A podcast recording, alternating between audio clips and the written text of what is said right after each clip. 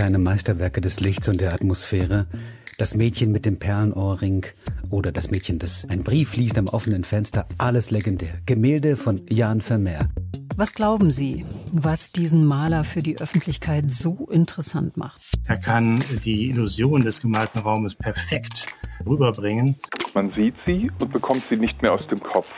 Jetzt oder nie wieder lautet das Motto der größten Vermehrausstellung aller Zeiten. Für mich besteht immer wieder der eigentliche Reiz darin, dieser unglaublichen Malerei zu begegnen. Deutschlandfunk Kultur. Lakonisch, elegant. Der Kulturpodcast. Heute mit Emily Tumi und Elena Gorges. Hi. Hi. Sag mal, Emily, sehe ich da einen Perlenohrring an deinem Ohr? Tatsächlich. Aber das ist total unabsichtlich. Ach so, es hat mich so angelacht den ganzen Tag und diese Frage war auf meinen Lippen. Und äh, ja, ich dachte, vielleicht ist das ja bewusst gewählt. Ja, das wäre natürlich tatsächlich gar nicht schlecht von mir, wenn ich es bewusst gemacht hätte, weil ähm, eines der bekanntesten Bilder von Vermeer ist ja das Mädchen mit dem Perlenohrring. Aber das ist jetzt totaler Zufall. ja, ich glaube, du bist auch noch nicht ganz so into Vermeer, wenn ich das so, wenn ich die Vibes heute so mitbekommen habe. Es gibt eine Jahrhundertausstellung in Amsterdam, die mhm. geht Ende der Woche los und das Geraune darum, die Meldung darum habe ich natürlich schon seit ein paar Wochen vernommen, aber jetzt so Anfang der Woche gesehen, oh, es geht diesen Freitag los und ich merkte da in mir so ein, so ein Kribbeln. Ich möchte auch hin, ich möchte auch an diesem Event teilhaben und dann sind natürlich gleich diese Kulturmeta-Ebenen Fragen der Kulturjournalistin in mir losgegangen. Warum will ich da eigentlich hin? Gehe ich denen auf den Leim? Warum ist Vermeer überhaupt so ein Kunstpopstar? Ich meine, er ist ja auch super präsent. Also selbst wenn man ihn noch nie bewusst wahrgenommen hat, hat man garantiert schon mal ein Vermehr gesehen, oder? Ja, auf jeden Fall. Man kommt ja gar nicht drum herum quasi, selbst wenn man überhaupt nicht weiß, wer Vermeer eigentlich ist. Das Mädchen mit den Perlenohrringen, das ist ja quasi ein bisschen die Mona Lisa der alten niederländischen Meister. Also man findet ihn auf Tassen oder diese Bilder von ihm, nicht nur das Mädchen mit den Perlenohrringen, sondern auch andere auf Postern, Ikea nachdrucken. Es gibt sogar von äh, dem Mädchen mit den Perlenohrringen einen Film, einen Roman, eine Oper. Also allgegenwärtig, definitiv. Sogar ein Playmobil. Set gibt's mit der Milchmarkt, genau. habe ich gesehen. Ja, also und jetzt eben äh, alle, oder es ist zumindest die größte Werkschau aller Zeiten bisher, die man da im Rijksmuseum in Amsterdam ab äh, jetzt dem 10. Februar, das ist äh, das Datum, heute ist der 8. Februar, also wir sind noch vor der Eröffnung, ähm, wo man diesen Maler der Stille, wie er auch genannt wird, äh, sehen kann. Es sind so viele lichtdurchflutete Bilder. Äh, ich finde es schon sehr schön. Es ist ja auch sehr modern tatsächlich. Also ich habe auch an Impressionismus gedacht, wenn ich mir die Bilder genauer angucke. Und das, obwohl sie ja schon sehr viel älter sind, nämlich 17. Jahrhundert. Also barocke Malerei ist das. Darüber wollen wir heute sprechen. Genau, und wir haben uns eine der Vermehrspezialistinnen in Deutschland eingeladen, Uta Neithardt. Sie hat selbst ähm, vor einiger Zeit, also vor anderthalb Jahren, in der Gemäldegalerie Alte Meister in Dresden eine große Vermehrausstellung zusammengestellt. Damals konnte man zehn Vermehrgemälde sehen und noch 50 aus der Zeit des goldenen, des sogenannten goldenen Zeitalters, also äh, 17. Jahrhundert Niederlande. Und ja, ähm, das ist wahrscheinlich der Höhepunkt ihres Berufslebens gewesen. Allerdings kam dann Corona dazwischen. Also es war dann nicht so eine, wie man das nennt, Blockbuster-Ausstellung, sondern eben begrenzt durch die Corona-Regeln, die damals gegolten haben. Aber wir freuen uns auf jeden Fall sehr, dass du heute hier bist, Uta. Hallo. Hallo in die Runde. Ich freue mich auch wirklich sehr und äh, es ist mir eine ganz große Freude, mit euch heute über Vermeer zu reden. Und wir haben noch Kolja Reichert mit dabei. Er ist Journalist, arbeitet als Kurator an der Bundeskunsthalle in Bonn und hat ein Buch geschrieben, was ich sehr interessant finde. Kann ich das auch? 50 Fragen an die Kunst. Da hat er alle Fragen gestellt, ähm, die man sich quasi als Künstler ja normalerweise nicht so wirklich traut auszusprechen. Beispielsweise ist Kunst nur was für Leute mit Geld oder ich bin im Museum, was soll ich jetzt tun? Ähm, mal sehen, welche dieser Fragen wir vielleicht auch aufgreifen. Auf jeden Fall wird das Kunstestablishment da unbequem hinterfragt. Äh, hallo Kolja. Hallo, freue mich. Vielleicht die erste Frage auch direkt an dich. Ähm, was verbindet dich denn mit Vermeer? Weißt du noch, wann du das erste Mal vor so einem dieser Werke gestanden hast? Ich habe gerade überlegt, ob das eine eingebildete Erinnerung ist aus der Kindheit. Ähm, ob es diese Postkarte der Lautenspielerin zu Hause wirklich gab. Aber das ist eigentlich egal, ob ich es mir einbilde oder nicht. Also es ähm, war tatsächlich ein, eine, Na, eine Nachdruck.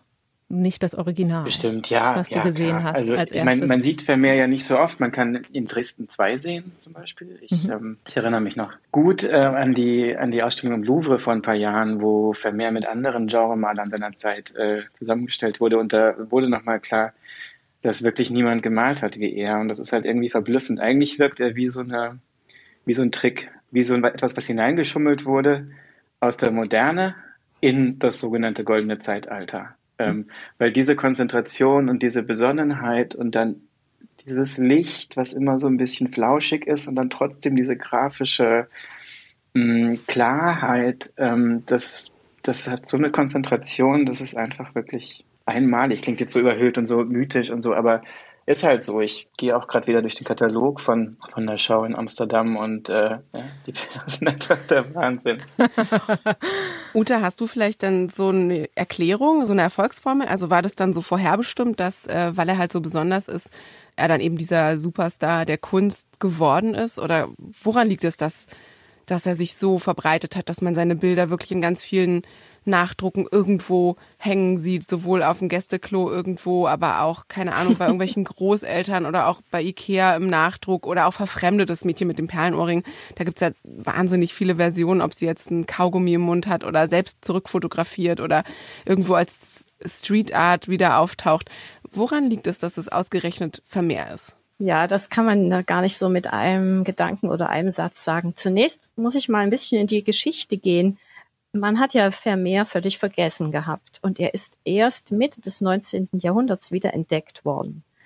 Und dann äh, hat er eigentlich erst in der zweiten Hälfte des 20. Jahrhunderts diesen kometenhaften Aufstieg, ich sage mal ein bisschen salopp, zum Popstar erlebt.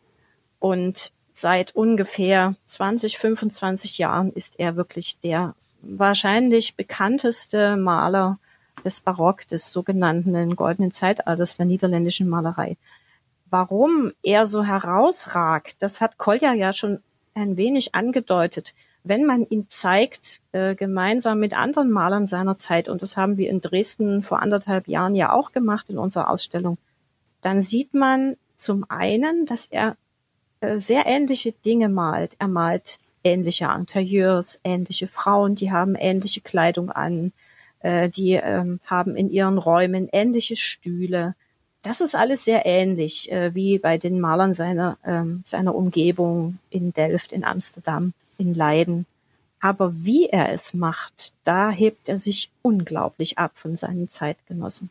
Er ist einfach perfekt in der Produktion einer Illusion. Die Illusion des Alltäglichen, das gelingt ihm in einem solchen überragenden Maße, wo er also wirklich alle seine äh, Kollegen und Zeitgenossen in den Schatten stellt. Und gleichzeitig ist es ja eben wirklich erstaunlich, weil es sind keine besonderen Dinge, die er da zeichnet. Also es sind keine, so wie, wie man das auch genannt hat, Historienbilder, ne? irgendwelche mythischen Begebenheiten oder irgendwas aus der Bibel, irgendwie Bewegung ist da eigentlich gar nicht äh, oder irgendwelche Dia Diagonalen so, die sich ergeben aus einem langgestreckten Körper oder irgendwas, ne? Und das ist doch eigentlich, das ist doch spannend auch, ne? Warum, warum ist es gerade dieses Alltägliche? Ich, ich glaube, das ist, ähm, dass so die Landschaft, die er ins Bild bringt, eigentlich eine, eine der Innerlichkeit ist. Also wir sehen meistens Menschen, die mit äh, Gegenständen beschäftigt sind, ähm, mit einer Waage oder mit einem Brief, den sie lesen oder mit einem, mit einem Stickkissen. Und ähm, das führt, glaube ich, zu diesem Gefühl, dass es sich so anfühlt, als würde ich eine eigene Erinnerung sehen. Also ich komme so sehr zur Deckung, verschwimme so mit dem Blick äh, des Malers, ähm, gerade weil es keine spektakulären Kompositionen sind, sondern weil man sich quasi mit, mit diesem Blick des Malers, der auch schon so ein sehr fotografischer Blick ist, versenkt man sich dann gemeinsam mit den Figuren in ihre Gegenstände. Und dann gibt es diese, diese Verbindung, diese Aufmerksamkeit gegenüber der, der Nadel und, und die führt zu so einer Besonnenheit und Ruhe in allem drumherum, dass wirklich noch jede Nebensächlichkeit wie wie die anderen Fäden fallen ähm, oder wie genau jetzt ähm, das Tischchen gestaltet ist.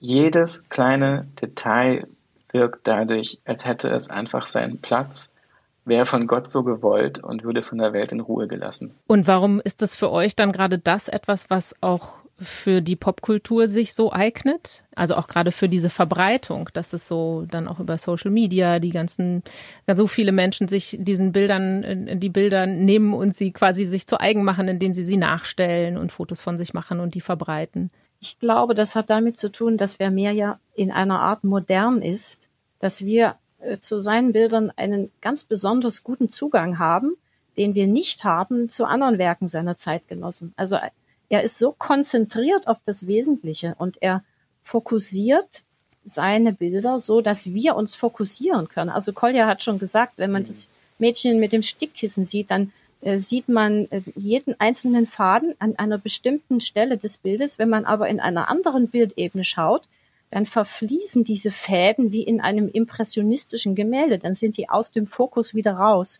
Und dieses Arbeiten mit Schärfen und Unschärfen in verschiedenen Bildebenen, das ist etwas, was uns heutzutage mit allen Kenntnissen der modernen Fotografie und der digitalen Bildwelt sehr vertraut ist. Warum sie so internetfähig sind, liegt vielleicht doch auch in erster Linie einfach daran, dass sie berühmt sind und dass man für Memes und so Kontraste und so Witze halt natürlich immer auf Bilder zugreift, die berühmt sind. Da gehören die Vermehrbilder einfach dazu. Ich glaube, aber der Grund, dass sie berühmt sind, liegt wirklich so in der Zeit 19. Jahrhundert, wo sie wirklich erst eigentlich wiederentdeckt und, und geschätzt wurden, weil das eben eine ganz ja, moderne Subjektivität und Innerlichkeit ähm, ist, die, die in ihren Bildern, die in diesen Bildern so Platz findet. Mhm.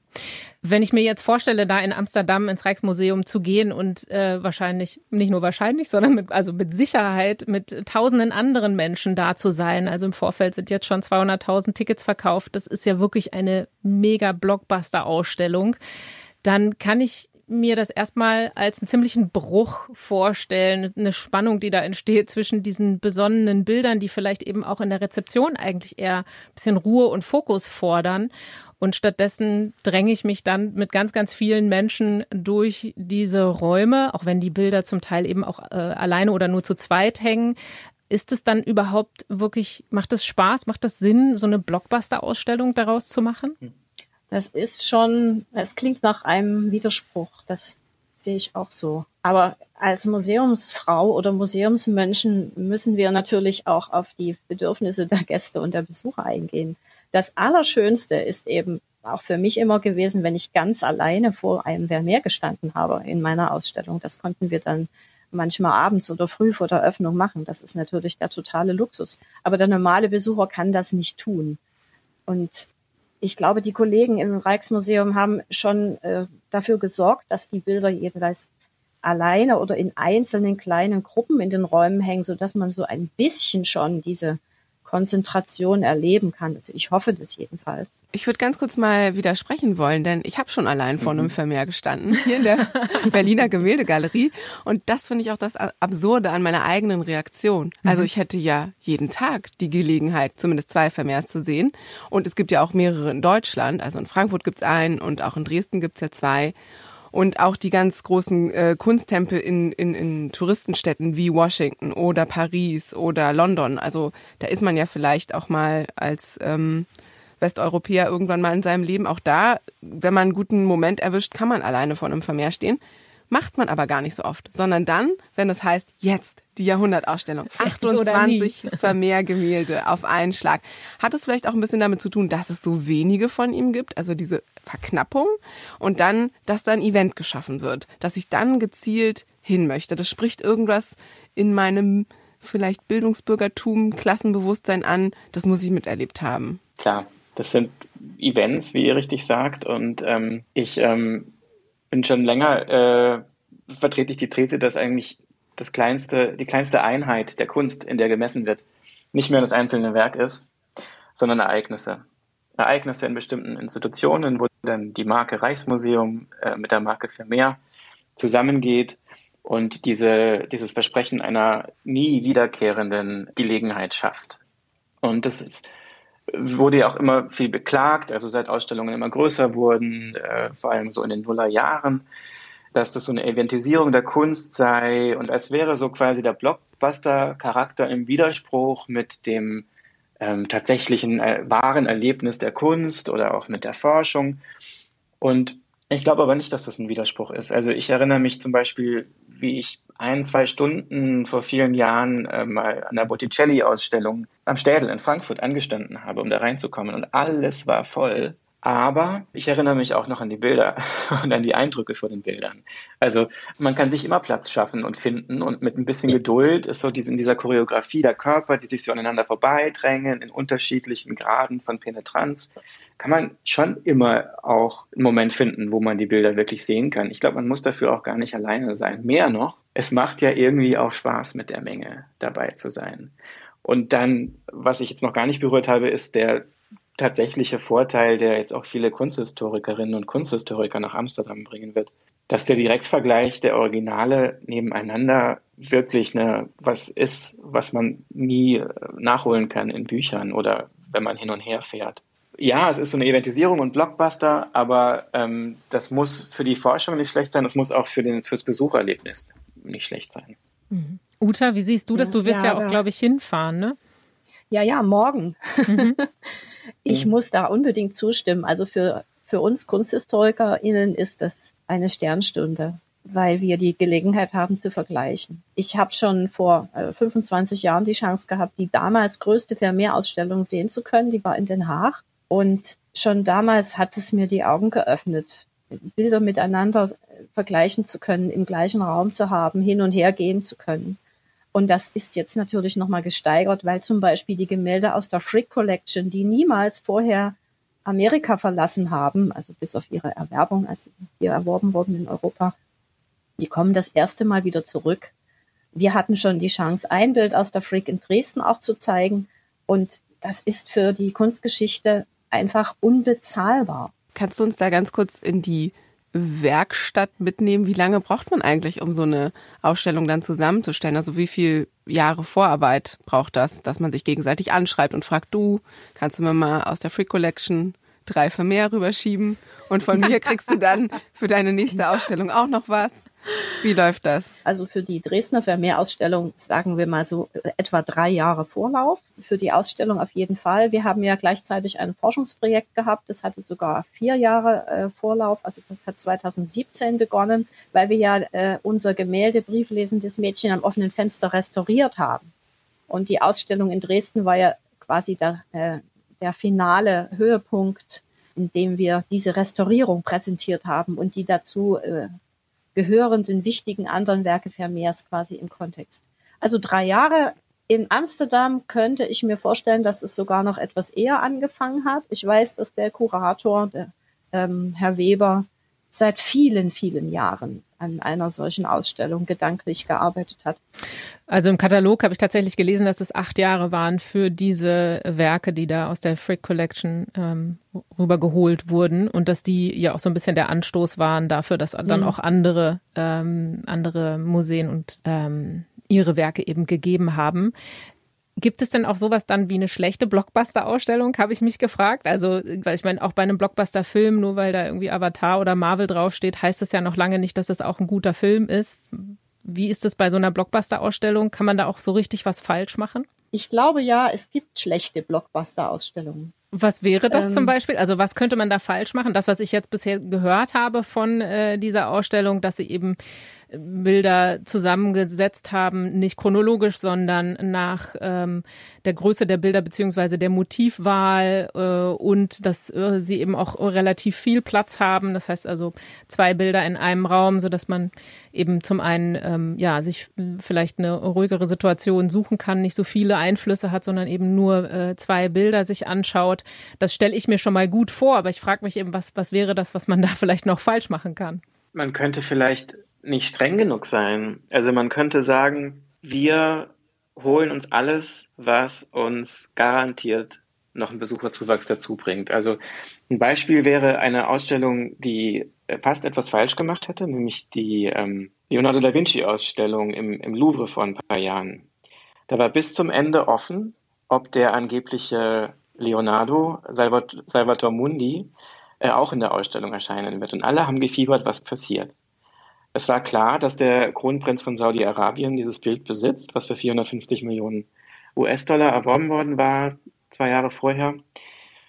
Es war äh, also relativ äh, leicht anzuzweifeln, ob das ein Original ist. Und es war auch klar, dass die Französische Republik ein Interesse hat, ähm, auch dieses Bild zu zeigen, weil das auch eine Art von ähm, politischem Gewicht hatte, dass der Kronprinz das Bild dort zeigen kann. Mhm. Und dann ähm, gingen die Türen auf und die Journalisten gingen rein und der Salvatore Mundi war nirgends zu finden. Warum? Weil, ähm, ich gehe da in meinem Buch auch drauf ein, darum bin ich nicht so leidenschaftlich, äh, weil die Autorität der Wissenschaftlerinnen und Wissenschaftler im Louvre stärker war als die Autorität des finanziellen und politischen Kapitals von dem Kronprinzen von Saudi-Arabien und stärker als der, die diplomatische Ambition von der Regierung Macron. Das ist wirklich fantastisch, weil da bricht sich quasi eine ganze Weltpolitik an einer Leinwand. Mhm.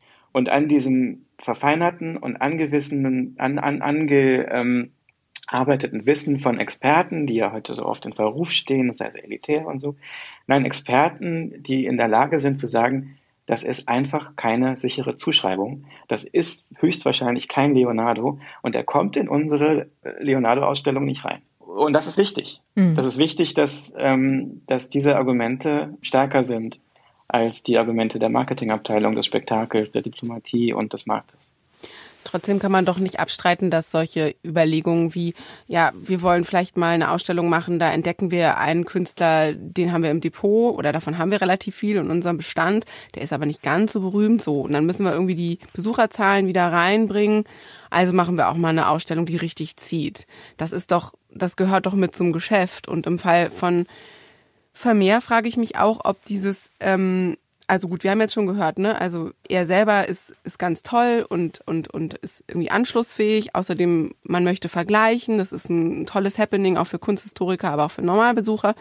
So, und dann ist es doch aber auch so, dass die großen Kunsttempel äh, der westlichen Welt ja auch sich auf so einen Kunstkanon geeinigt haben irgendwie und sich dadurch, durch diese Leihgaben und durch diese regelmäßigen Blockbuster-Ausstellungen ja auch ihren Kanon immer wieder selbst bestätigen. Und äh, du hattest gesagt, Uta, ähm, er ist so richtig berühmt und zum Popstar aufgestiegen in der zweiten Hälfte des 20. Jahrhunderts, ne? Das erinnere ich richtig, oder? Ja. Und das ist doch sicherlich auch dadurch passiert, dass es immer wieder aufeinander aufbauende Ausstellungen gab, die dann auch neue Kataloge veröffentlicht haben mit neuen Aspekten. Jetzt in der neuen Ausstellung wird es die Beleuchtung des katholischen Umfelds von Vermeer sein.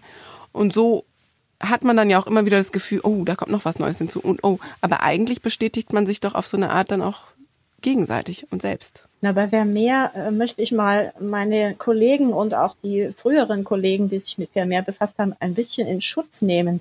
Denn solange ich die Ausstellungsszene verfolge, was Vermeer betrifft, und das sind jetzt auch schon so etwa 30 Jahre, äh, hat man Ausstellungen eigentlich immer dann gemacht, wenn man einen erheblichen Wissenszuwachs gewonnen hatte. Mhm.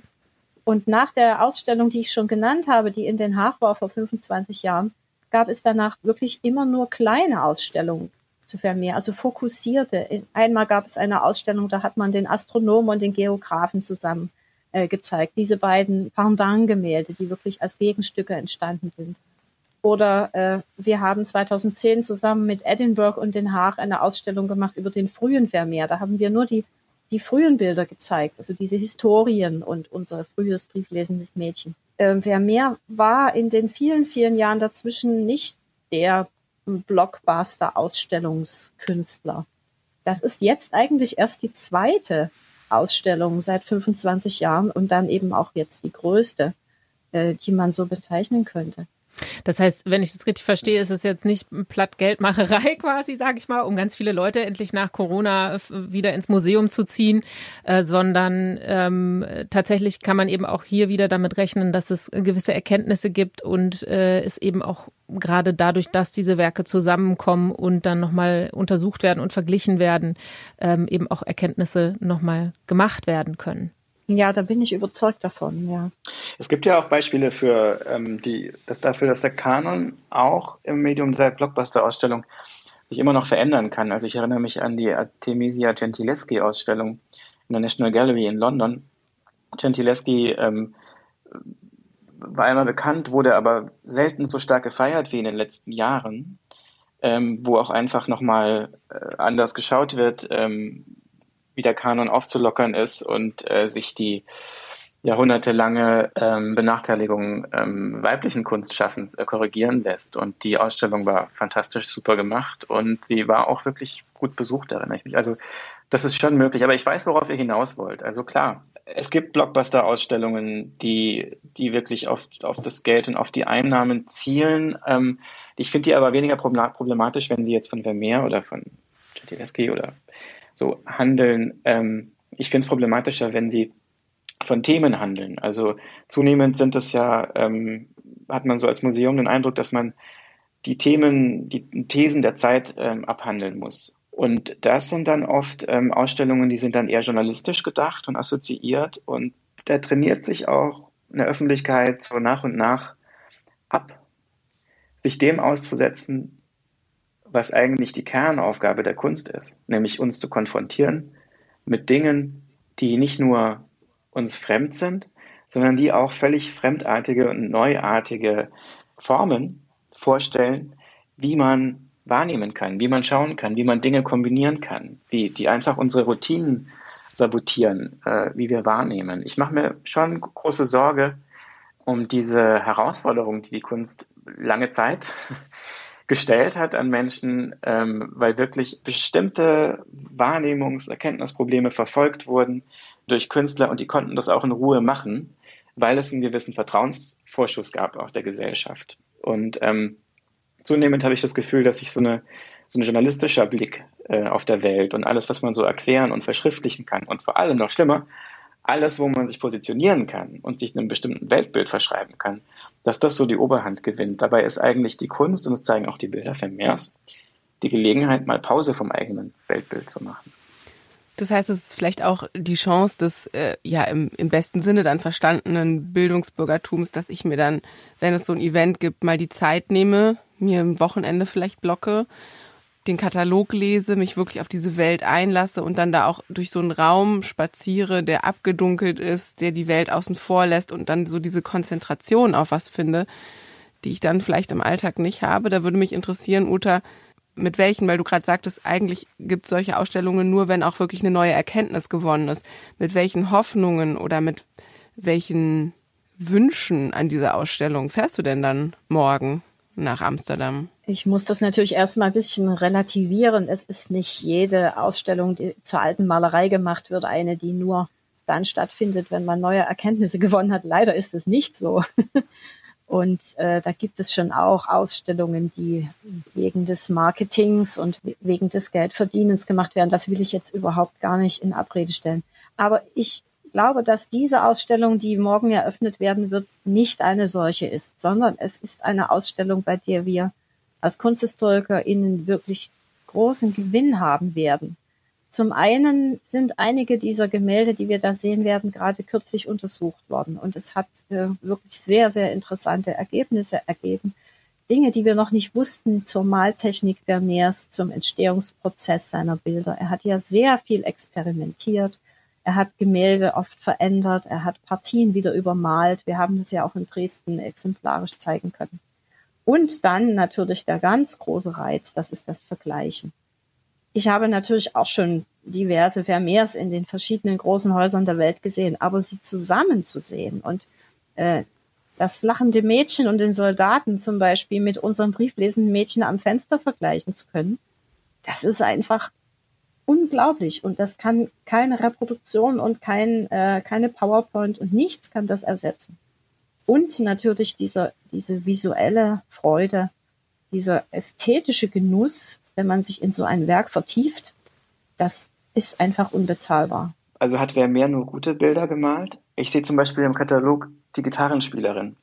Ja. Und ähm, wenn man die mit der Lautenspielerin äh, vergleicht, dann also ist die Komposition schon mal nicht gut. Also es wirkt, also die, ich finde die Figur ist viel zu weit links, wo ich mich dann frage, hat jemand im Laufe der Jahrhunderte vielleicht ähm, das Bild abgeschnitten? Das ist ja immer wieder passiert. Oder was ist mit ihrem Gesicht? Also das ist ja total mhm. ähm, aus dem Leim gegangen. Ähm, ist das ein ja. Restaurationsfehler? Hat da jemand nee, falsch das, übermalt? Äh, also du hast da quasi wirklich den Finger in die Wunde gelegt.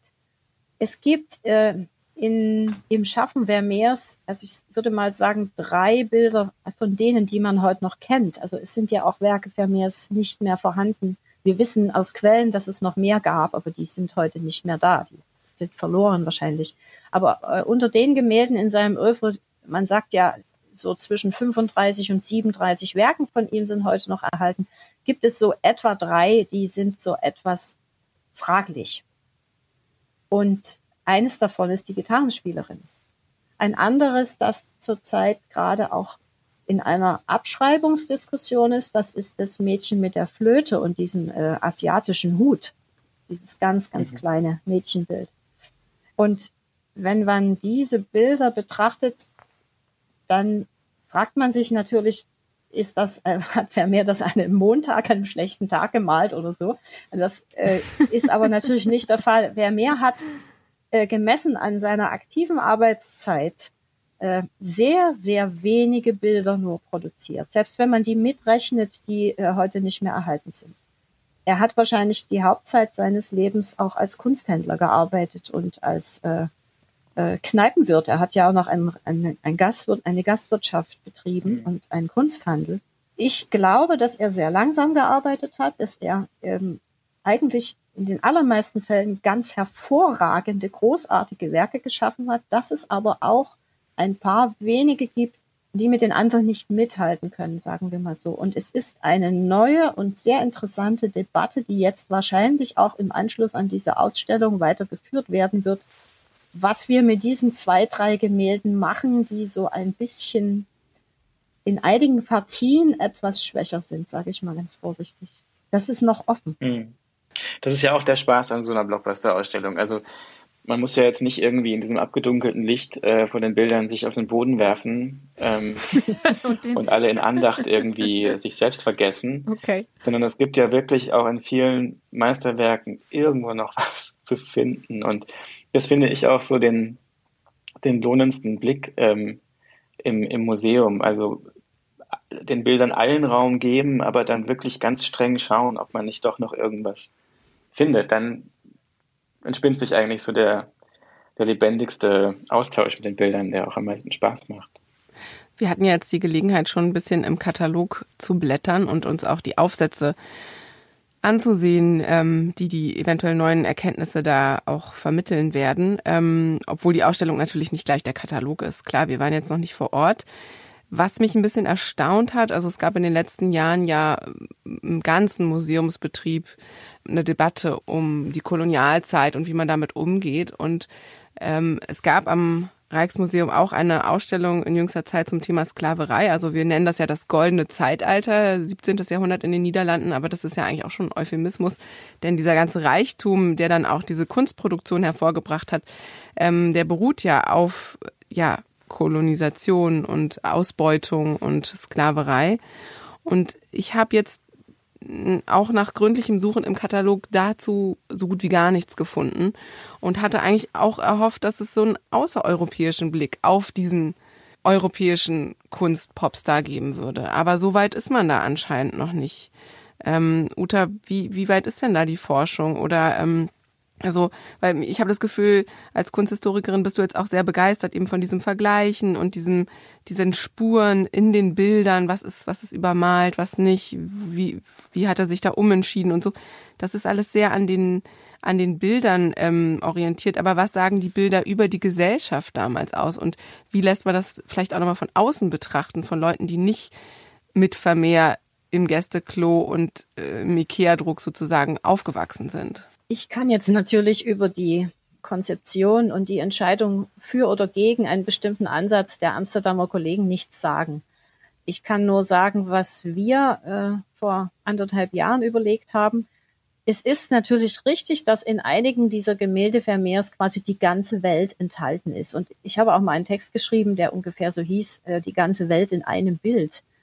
Denn alles, was Vermeer in diesen reich ausgestatteten Interieurs zeigt, hat in irgendeiner Weise eine Verbindung äh, zu den Niederlanden als große Handelsnation, als Seefahrernation und auch als eine Nation, die andere äh, Länder und äh, Ethnien kolonial ausgebeutet hat. Das ist ganz eindeutig so. Also wenn wir einen, eine chinesische Schale mit Obst sehen auf einem, auf einem türkischen Medaillon-Uschak-Teppich, ein, ein Glas, das importiert ist oder ein, ein Augsburger Steingutgefäß auf der Kupplerin in Dresden. Das sind alles so Dinge, die sind ähm, durch diesen unglaublichen Handel und den Reichtum der Niederlande in das Land gekommen. Und sie sind, also zumindest wenn sie jetzt aus ferneren Ländern kommen, oder allein auch der Farbstoff, das Ultramarin, das Vermeer verwendet hat. Das heißt Ultramaris, hinter dem Meer ist es gekommen. Es kam aus Afghanistan und aus Indien, dieser Farbstoff. Das hat alles äh, einen Subtext und der heißt koloniale Ausbeutung. Das ist ganz ohne Frage so der Fall. Mhm. Dass das in dem Katalog möglicherweise nicht thematisiert ist, das will ich nicht bewerten. Vielleicht gibt es da andere Programme rund um die Ausstellung, wo das zur Sprache kommt. Keine Ahnung. Wir haben jedenfalls letztes Jahr ähm, in einer Ausstellungstournee, die wir in Japan gemacht haben, uns entschieden, äh, nicht mehr vom goldenen Zeitalter zu sprechen, sondern es zu nennen, das goldene Zeitalter der niederländischen Malerei. Also es bezieht sich nur auf die Malerei des goldenen Zeitalters, nicht auf die Gesellschaft insgesamt. Hm. Ja, das, das finde ich, ähm, das finde ich sehr gut. Wir haben uns ja beide schon auch vorher im Gespräch von dem goldenen Zeitalter mit so genannt. Ähm, distanziert, denn ähm, es war ja auch wirklich ein Zeitalter, in dem auch sehr viel Gold verloren ging von anderen Kontinenten. Und ähm, John Berger, einer der tollsten, schönsten Kunsterklärer ähm, überhaupt, hat, hat ja mal gezeigt, dass die ganze Tradition des ähm, Stilllebens und auch des Landschaftsbildes eigentlich darauf hinausläuft, dass die besitzende Klasse ihren Besitz vorzeigt. Also das war in den 70er Jahren formuliert und er halt quasi aus einem klassentheoretischen Blick. Und äh, er wollte uns einfach darauf aufmerksam machen, dass wir Bilder aufwerten, die uns eigentlich von dem ausschließen, was sie uns zeigen. Und heute aus einer, aus einer dekolonialen Perspektive ähm, ist es eigentlich unverzeihlich, dass man, dass man die Kunst aus der Zeit zeigt und auch über die Umstände und auch den, den Markt und so spricht, ähm, ohne darüber zu sprechen, woher die Rohstoffe kamen. Wenn man sich andere Maler anschaut aus der Zeit, wenn man sich jetzt zum Beispiel die Franz Sneiders Stilleben ähm, in Dresden anschaut und so, da ist so viel Prunk, da sind so viele, so viele Wertstücke drauf, so viele erlegte Tiere und so viel Obst und ähm, alles ist voller Reichtum. Und ähm, wie Uta sagt, dieser Reichtum ist auch auf den Bildern von Vermeer, aber er ist sozusagen so dezent im Hintergrund. Also das ist fast wie so, das ist wirklich Bürgertum, ja, dass man über den materiellen Reichtum dann auch nochmal eine Schicht von Raffinesse legt und dass die Wand möglichst leer ist und dass der brokatbestickte ähm, Stuhlbezug wirklich nur hinter einem dunklen Tuch gerade so hervorragt. Ja, und gleichzeitig. Ja, es macht, glaube ich, Kunsthistorikern keinen Spaß, das mit einer Dekolonisierungsanalyse zu verbinden. Ja, auf der anderen Seite, ich finde das total interessant, was Uta gerade erzählt hat. Also ähm, ich habe mich heute auch noch mal so ein bisschen durch diese Online- Online-Ausstellung mit Stephen Fry durchgeklickt. Also alle, die da nicht hinfahren können, die können da zumindest online. Also es ist schon ganz schön gemacht. Man, man wird so reingezoomt in die Bilder und drunter liegt so eine schöne Musik und so ein Vogelgezwitscher. Also man ist fast ein bisschen wie ein Hörspiel. Ja, ne? oder Durch so die schöne Stimme von ihm ja. und äh, die Genau. Illustrati illustrativen Töne. Ja, man wird auch auf diese Details aufmerksam gemacht. Ne? Also hier dieser, dieser, wie hast du den, den Teppich da genannt gerade, Uta? Ähm, Ein Uschak-Teppich aus äh, der Türkei. Genau, der kommt öfter vor, dieser, dieser Teppich, so Ja, wie ja, auch andere genau. Sachen öfter vorkommen bei ihm.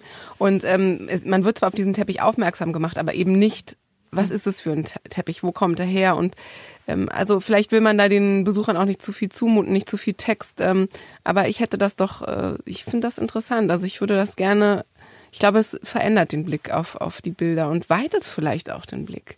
Ja, und ich muss auch sagen, ich finde das auch gar nicht negativ unbedingt. Äh, klar, das hat natürlich eine dunklere Note, die das da reinbringt. Man kann das jetzt, äh, es ist, ich sag mal, vielleicht ein weniger, man kann sich nicht so naiv freuen, einfach nur über die Schönheit der Bilder, aber es ist ja ein, ein Kontext, der auch gegeben wird und äh, eine Realität, die man darüber eben auch nochmal anders versteht und das ist ja ein, ein wichtiger Blick. Das Hm. ist Ich würde ja. noch was hinzufügen, vielleicht, ähm, dass die, der, der dekoloniale Blick könnte sich auch auf die Frage richten, welche Art von Menschenbild bei Vermeer ins Bild kommt. Also diese Innerlichkeit und diese Individualität ähm, ist ja wirklich eine große Ausnahme ähm, in der Geschichte der Menschheit und auch dieser bürgerliche, das Zurückziehen und das Studieren und das Ansammeln von Wissen und dieser sichere Abstand zur Welt und man sieht alles nur durchs Fenster und so. Das ist, ähm, das ist eine Individualität und eine Subjektivität, muss man glaube ich sagen, die uns nah ist, ja, in der wir uns wiedererkennen. Aber es ist eine, die nicht einfach so in die Welt kam. Und die ist auch nicht einfach so europäisch, sondern die ist verbunden mit einer bestimmten Art, Geld zu verwalten ähm, und Wissen zu systematisieren. Und diese Analyse, die würde mich, glaube ich, interessieren. Also ich höre da ganz unterschiedliche Ansprüche, wie wir in diese Ausstellung äh, rangehen würden oder was wir uns wünschen würden. Also von Uta wissen wir, sie fährt morgen ganz, ganz früh nach Amsterdam. Und jetzt würde ich natürlich ja. von euch allen anderen auch wissen, fahrt ihr hin oder fahrt ihr nicht hin? Also ich würde gerne hinfahren, aber ich glaube, ich schaffe es nicht, weil ich gerade selber eine Ausstellung vorbereiten muss, die im September eröffnet und ähm, und die wenigen Reisen, die ich da schaffe, die sind dann meistens für ähm, Leihgebergespräche und für Recherche und so. Also ich fürchte, ich werde möglicherweise die Ausstellung verpassen. Und ich wundere mich jetzt selber auch, dass es, dass es okay ist. Ich glaube, ich habe das Gefühl, dass ich noch genug Zeit habe, die Bilder jeweils nochmal in ihren Sammlungen zu sehen. Ich muss es in der Schwebe lassen, weil ich schon sehr Lust bekommen habe, hinzufahren. Aber ich weiß nicht, ob ich es schaffen werde. Wie sieht es bei dir aus, Elena? Also ich finde, dass dieses Gespräch mich jetzt noch, noch neugieriger gemacht hat. Ja. Ähm, Hätte ich gar nicht gedacht. Ich dachte, vielleicht kriege ich ja noch ein paar Argumente gegen die Blockbuster-Ausstellung serviert, aber dem ist nicht so. Vielen, vielen Dank, dass ihr euch die Zeit genommen habt, Uta Neidhardt und Kolja Reichhardt, hier mit uns über dieses Jahrhundert-Event zu sprechen. Vermehr im Rijksmuseum. Jetzt oder nie ist das Motto. ja, sehr gerne. Es hat Spaß gemacht. Mir auch. Danke euch für die Einladung. Wenn ihr uns schreiben wollt, dann schreibt uns gerne an lakonischelegant.deutschlandfunkkultur.de. Schickt uns gerne Bilder von euren Vermehrs, die überall in euren Wohnungen und Häusern hängen und auch die ihr entdeckt irgendwo im Alltag. Oder, oder die Selfies aus Amsterdam. Ja, genau. Oder die Reenactments. Wir haben heute schon mal beim Mittagessen so ein äh, Vermeer Reenactment gemacht. So, wir haben das äh, Mädchen mit dem, mit dem Halsband nachgespielt. Es geht gar nicht, also es geht relativ einfach so, wenn es so ein Lichteinfall ja. aus dem Fenster gibt. Nicht ganz schnell. ein Vermehr geworden. Ja, nah dran. Ganz, genau. okay, dann bis bald. Bis bald. Ciao. Tschüss. Mehr von Deutschlandfunk Kultur hören Sie auch in unserer App der DLF Audiothek. Jetzt kostenfrei herunterladen für Android und iOS.